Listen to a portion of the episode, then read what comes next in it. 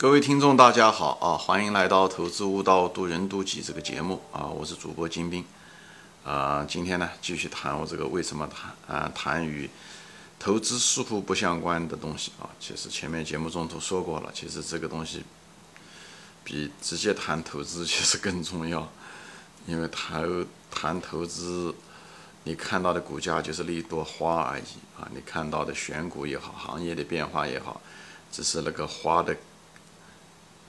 茎啊，花的干啊，花的根啊，你可以这么讲。但是最后决定这个花能不能长得出来是这个土壤。而我这些所有的关于投资中的那些跟投资似乎不相关的，无论是进化中的人性也好，社会的变迁也好，历史的进展也好，技术的变化也好，这些东西才是真正的谈的是土壤。所以对土壤的变化。嗯，的研究、理解和独立思考非常重要。你一旦有独特的独立思考，你基本上可以看到未来。什么意思呢？就是你看到的虽然是一个非常小的一个花籽，在那个地方非常小的一个公司，它很可能处于创业阶段，但是你能知道它会，也许将来有一天会长成一个参天大树，或者是美丽的鲜花。哎，你如果不懂这个循环，你如果不懂这个。土壤的变化的趋势的时候，土地变得，对不对？很贫瘠的时候，曾经的肥沃，水土的流失的时候，那朵鲜艳的灿烂的花很可能就会凋谢，或者是那个那个参现在的参天大树，有一天很可能就是会轰轰然倒下啊！所以大家得小心这件事情。当然，这种变化在企业经营中的时候，行业变化的时候，它不是像。一夜之间啊，这个树就倒下，它很可能是一天天的产生，你一天每天看不到变化，但几年回望的时候，你就发现原来发生了这么大的变化，对不对？当年的，讲举个例子，对不对？二十五年前的四川长虹啊，当时是 如日中天，现在到哪里去了呢？对不对？它那时候的就是超级牛股，就有点像现在的茅台的这个味道啊，很多人就是说死了都不卖，四川长虹。我就说，可能四川长虹在他死之前，四川长虹先死了。所以就是说，你如果不了解这东西，你如果眼睛永远是盯着那个股价，也就是盯着那个当下，或者是盯着那个树叶，盯着那个花本身，非常非常危险啊！所以我就在这地方不断的怎么说呢？婆婆妈妈的在重复着这些东西，就是因为我们的人性啊，只看短期，哎，看不到。背后的变化，最后的变化，最后会浮出水面，以后冲击着你啊，要不然你就失去了一次啊从婴儿长到巨人的这个机会，或者是呢巨人的轰塌倒下，会让你损失很多金钱。所以很多人喜欢追高，买很多的看上去是如今的如日中天的股票牛股啊，觉得未来是一片光明。人们的。人性就是喜欢用现在来自动的推测未来会怎么样。今天阳光灿烂，他觉得明天也应该是阳光灿烂。特别是最近这一个星期的阳光灿烂，他很难想象明天是阴雨绵绵。啊，如果是这个星期阴雨绵绵，他很难想象明天是阳光灿烂。这就是人性。所以要了解人性，我们要避开人性的陷阱。这也就是为什么我大量的节目中谈到人性，啊，谈到认知，谈到纠错。这些东西都是在股市中成为一个好人的一个都是必须的，要诚实本分啊！我就不想再重复了，但这个东西太重要了，所以我老想重复，就在这地方，我就想分享。我就希望我讲的这些东西不是讲你只是知道，你要真正的内化进去，好吧？那么今天呢，我就这些东西不是我今天讲话的内容和主题啊，我今天讲话的内容和主题是讲到什么？就是我在投资中的时候，还谈到一些别的地方，比方说，我经常谈到一些中西方的一些对比啊、比较啊等等，无论是人文的变化、文化制度，或者是一些物质上的差异等等这些东西，这些东西都是像是给大家提供一个思路，提供一个另外一个角度来思考。因为每个人都有局限，咱们生在中国，大多数人都生在中国，长在中国，特别是我大多数的顾那个听众观众都是在中国大陆，所以呢。虽然偶尔到人家国家旅游一下，但是不是讲你到人家国家旅游一下看看啊，观光照几张照片，你就知道人家的文化啊，嗯，所以呢，这些东西呢，看人家讲兼听则明嘛，主席说过兼听则明，偏信则暗。当人一个人在自己的角待的时间太长的时候，会出现巨大的认知上的一个偏差。我们每个人都有局限性，美国人也有他的局限性。其实大多数、绝大多数美国人对中国的了解远远不如中国人对美国人的了解。我这就是为什么美国的国力将来会衰弱，跟这个很有关系。他们那一代年轻人对整个世界是无知的。没有我们这一代年轻人，中国的这一代年轻人，所以美国在这方面会受到影响。它的优势是它的制，就是怎么说呢？它的一些系统上的优势啊，我这里就不展开说了啊，这不是我的主题。所以呢，我们为什么要研究这些东西？特别是研究西方，因为毕竟西方现在在经济上，哎，它是走在我们前面的，对吧？我们改革开放才四十年，人家搞了几百年，所以毕竟它还是领先的在这方面，有一天会被我们超过，对吧？希望我们可以超过他们啊。无论是西方也好，还是日本也好，那么我们为什么要看它？作为一个投资者来讲，我们什么？我们不从政治的角度来看，我们为什么要看这些东西？因为我们现在还是多多少少还是一个学生，就在经济上面，比方人均人均 GDP，我们跟西方还是有很大的差距。那么你要看西方的那些产业，他们走到一种什么阶段，他们是怎样怎么样子？那么你就给你一个什么东西呢？就给你一个抄作业的机会。就像我们买股票的时候喜欢抄作业，对不对？我们看到啊，股神，嗯呃嗯，对不对？宁远怎么买的，或者说打他怎么买的，我们有的时候会有一个参考一样的。西方这些人，他现在暂时走到我们前面的时候，你就看他的经济的发展的轨迹是什么样子，他们处于一种什么收入阶段，他们会催生出什么产业出来，他们到了什么情况下催生出什么产业，这个非常重要，因为一个国家的收入和他的经济水平跟他的什么样的产业非常相关。非常非常相关，我后面会谈到，就是用哪哪怕你对西方不了解，你对中国了解，我会稍微说一下中国这几十年，对吧？所以这为什么就是要看西方很重要啊？学看他们的轨迹，这样的话给你提供很多的抄作业的机会和投资挣钱的机会。什么样的东西在中国也可以照搬照套？这个东西很多人在上面赚了无数的钱啊，特别是中国的一些互联网行业。当年的时候啊，现在互联网，咱们中国现在往前走到人家前面。二十年前的时候，互联网很多行业都是抄人家的，像网易也好，对不对？呃，当年网易啊，不是说当年的网易，新浪也好，当年的时候都是抄雅虎，对不对？雅虎起来的时候，他就这样的抄雅虎，以后基本上原班不套的，就是用这种门户网站就赚了很多钱，那帮人创业者赚了很多钱，对不对？百度抄的就是 Google 后来的，对不对？也是一样的，所以百度是完全是抄的谷歌，就是后面，当然它有一部分创新，就是开始的时候是这样，所以就是你就知道抄作业的时候，你要会抄，以后再嗯创新，但第一步是要抄，抄的意思就是要你作为一个学生的态度去看别人，观察老师是怎么样子的话，这个就你第一桶金就可以这样赚。当然我不是讲只是讲创业，投资也是这样。你看西方走到什么样程度，它中国还没有发生，但是中国如果收入到了一种，一定可以。你你那时候就买那种婴儿的行业。啊，还没有起来，但是你知道一定有生命力的，因为西方已经做出来这个，他们的轨迹是这样子，在大概率上面很可能是这样。我们虽然人种长得跟他不一样，我们文化上是有一定的差异，但人的基本需求不一样，我们的 DNA 差别不大啊。所以呢，在这个地方的时候呢，就给大家一个借鉴，这个怎么讲呢？是一个捷径吧，是一个可以一个挣钱的一个捷径啊，一个挣钱的一个捷径。那么。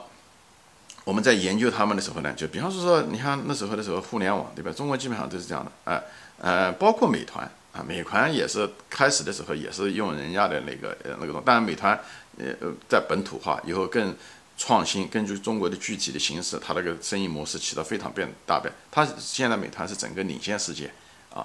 当然了，我并不是主张大家去买美团，美团其实有很大的呃。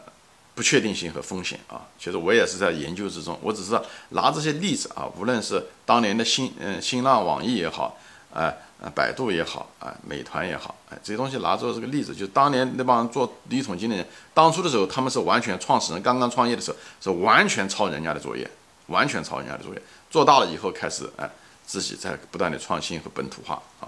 所以呢，你看任何的东西，那么我就拿这个东西来说一下子吧，就说。呃，什么意思呢？就是一个国家的一个公民啊，他的这个经济的收入到了一定的程度，他就会催生一个行业出来，那个行业就会越搞越大。哎，嗯，就是这样。他他什么样的收入水平，他会对应的一个什么样的一个产业会起来，或者说需要那一类的产品和服务啊。所以呢，你在这个中间，你如果能够跟上这个节拍，能够看到研究西方、日本、美国、欧洲他们在哪些东西，所以旅游很重要。你有的时候出去，当然现在互联网，大家很多人你也可以看到这些东西，所以我就希望大家不要只是把眼睛盯到我们国家怎么怎么怎么回事，多看看西方的一些东西啊，这样的话你比人家就稍微能够多看一步。那么股票嘛，很多东西的时候都是个博弈，你能看到别人看不到的东西，你就能赚很多钱，好吧？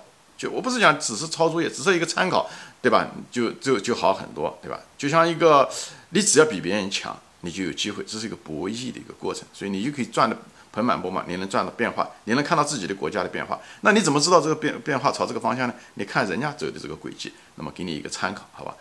这也就是所谓的趋势的力量。我趋势我讲的不是股价的趋势，就这个社会变化的趋势，这种变化的力量。你就你懂了这个变化的力量的时候，你就能赚很多钱。一个是对历史人性的了解啊，社会的了解；一个是看着别的国家在我们之前发生的事情，那么这给你很大的一个界限，这是一个非常大的一个维度和视角，大家千万不要忘了，好吧？那么我就谈中国，那我就举这例子，中国对不对？中国也是一样的，我们这三四十年的这个改革开放，对不对？以前的时候，人们刚刚开始的时候，刚刚肚子能够吃饱的时候，人们就需要一点点娱乐，对吧？那这时候的时候，人家需要信息，好奇信息，因为中国刚刚开始改革开放，就刚刚开放，所以我们对外界是很注意这些信息的。所以这时候的这个电视，就是非常好的一个东西啊。所以这是为什么九五年、九六年的时候，哎，大家口袋里面有一点点钱，第一件事情是买的电视，因为大家都能每家都能看得到，又是起到娱乐作用，又谈到信息的作用。我们那时候很渴望对外界世界了解，所以那时候是电视，所以四川这就是电视行业。这行业就起来了，以后也催生了四川长虹。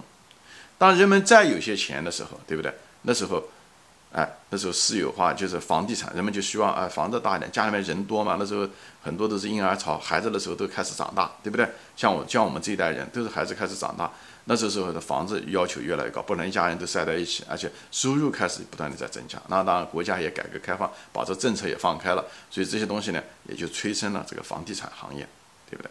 那么。在中国当时是又是一个加工行业，就是那时候以前的时候是国营企业，国营企业以后开始加工行业，成为世界工厂。这时候加工行业的时候需要很多钱啊，所以这时候的时候对金融的需求就是比较高，哎，主要是企业对金融的需求高，那么老百姓的收入在增加，所以这时候银行能够起来。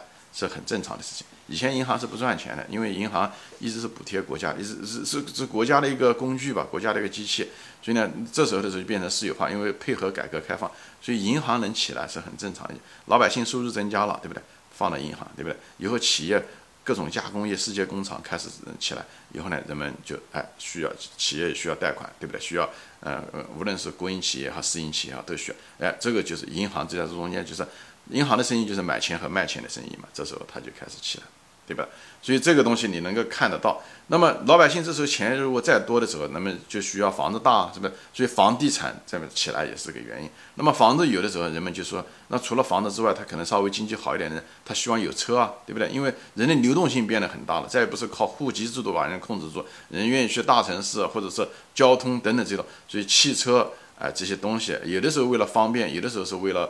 呃，攀比，不管是什么原因吧，反正就是这其实，因为人口袋里面有钱的时候，就会催生这发达国家都是走的这套，这也是这样。他他经济水准到了，比方说几千美元，他应该做什么事情，都是很清楚的。不是一个发达国家是这样的，所有的发达国家基本上都是，就是像时钟一样的走的还挺准的。所以你就看就行了。你如果不看是你的无知，那你乱投资，你买的那些行业不切实宜，对不对？比方说，呃，对吧？二零二两千年以后你还买四川长虹？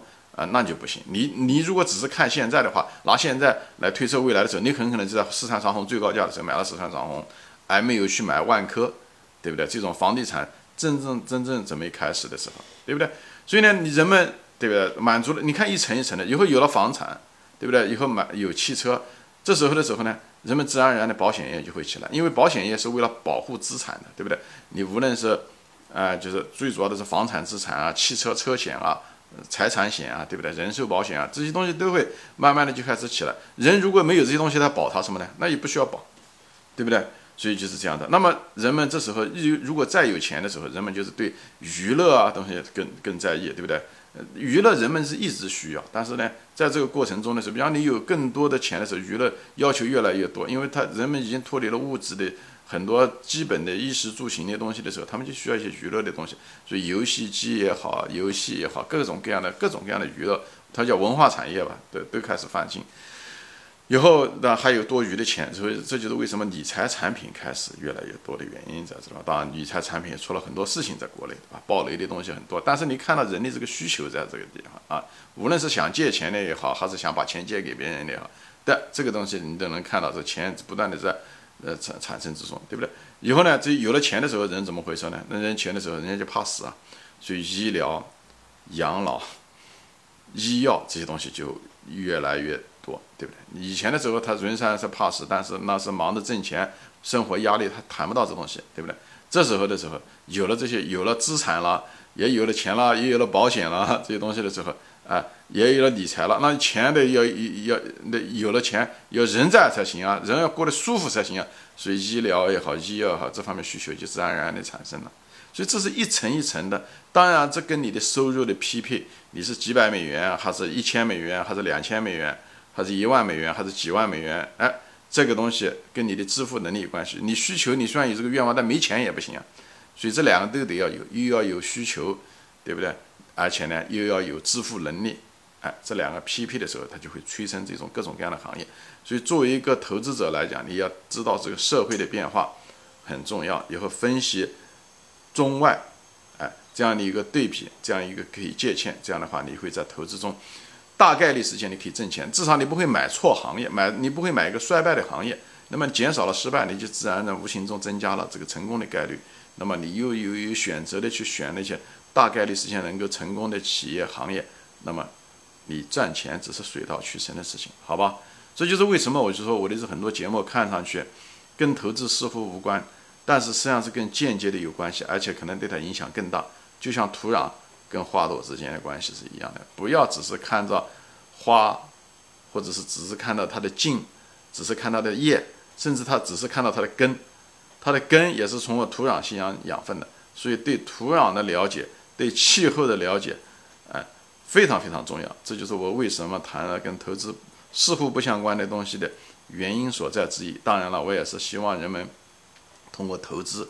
能够悟出人生之道，这个东西我在前面中已经说过了。投资就是人生，人生就是投资，投资只是一个道具而已啊！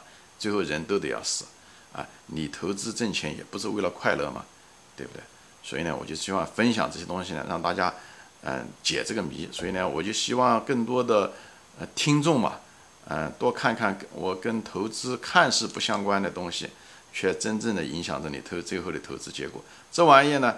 不是直接的，但是长期你要想在投资上面能够成功，你只能够在这方面多用功夫，看到别人看不到的东西，你才能够选择别人不敢选的股票。